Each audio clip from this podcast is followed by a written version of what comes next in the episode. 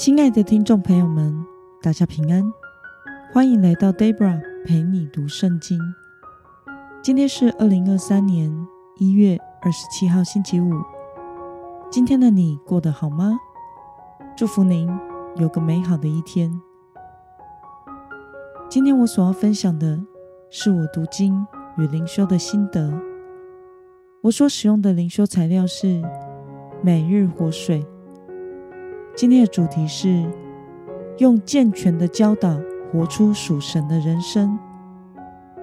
今天的经文在提多书第二章一到十节。我所使用的圣经版本是和合本修订版。那么，我们就先来读圣经喽。至于你，你所讲的，总要合乎。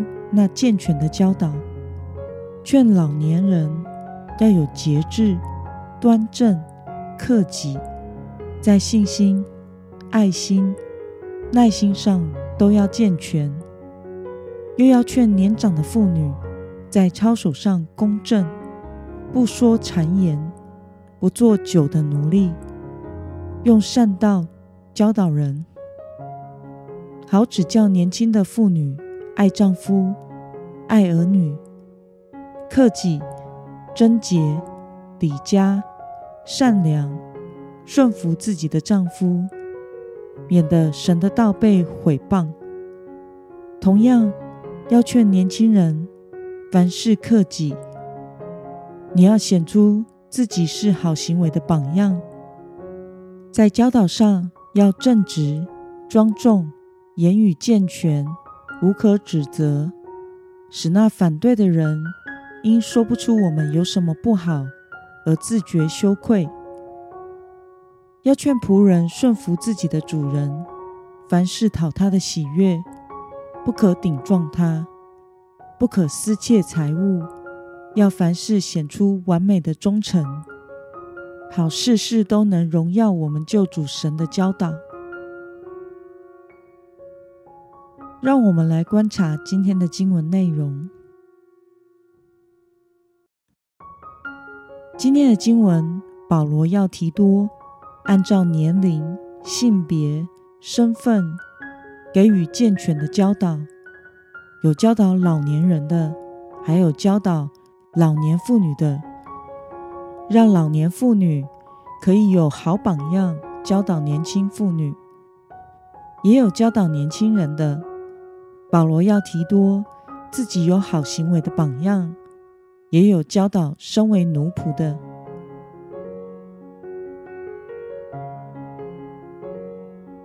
让我们来思考与默想：为什么保罗要根据不同的年龄、性别和身份给予不同的教导呢？我想是因为。在每个年龄层、性别和社会阶层的人，都会有不同的品格问题与社会家庭责任。保罗劝老年人要有节制，在原文中可以翻译成审慎和喝酒的节制；端正，也就是举止合宜；克己，也就是自制；在信心。爱心、耐心上都要健全。接着是劝勉年长的妇女，在操守上公正，不说谗言，也就是不说人闲话。这让我感到很有趣。原来在希腊罗马时代，也是有所谓的三姑六婆文化的。另外，要不酗酒。能用善道教导人，教导年轻的妇女如何做个好妻子，敬爱和顺服丈夫，爱儿女，克己、贞洁、礼家、善良。目的是使神的道不因为信主的人的坏品格而被毁谤。有关对年轻人的教导，保罗则是要求提多。负起好行为的榜样，因为提多也是年轻人，要教导年轻人，自己就必须以身作则。还有一种身份是奴隶，当时也有一些奴隶信了耶稣。保罗劝勉这些做奴仆的，虽然在耶稣基督里成为了自由，但还是要顺服肉身的主人。凡事做得好，使主人喜悦，品格操守良好，好荣耀救主神的教导。综合以上，保罗对各种身份的人的教导，可以发现其目的都是为了荣耀神，使神的道不受到毁谤，并且在各身份职责上尽心尽力，恪尽家庭与社会的责任。还有建造健康的信仰群体。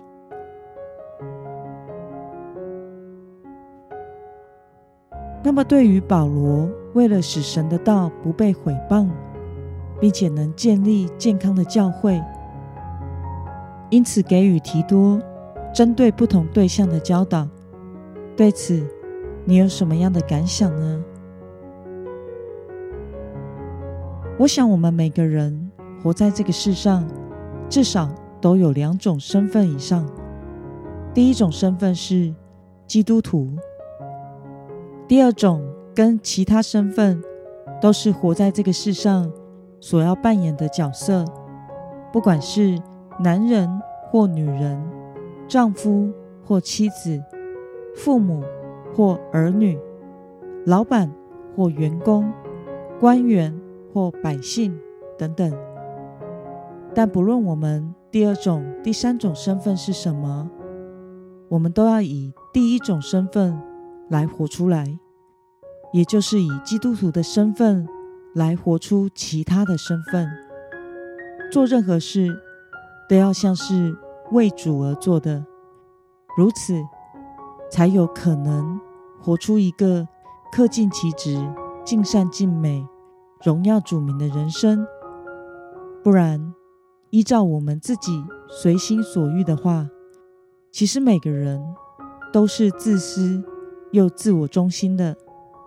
但是，当我们在意这位美善的主所在意的事的时候，我们就能从神那里得到足够的智慧与能力，过一个合宜的生活，行事为人充满美善。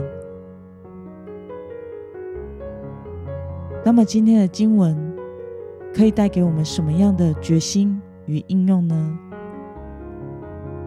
让我们试着想想，在保罗的劝勉之中，有没有哪些是我需要去改进和效法的？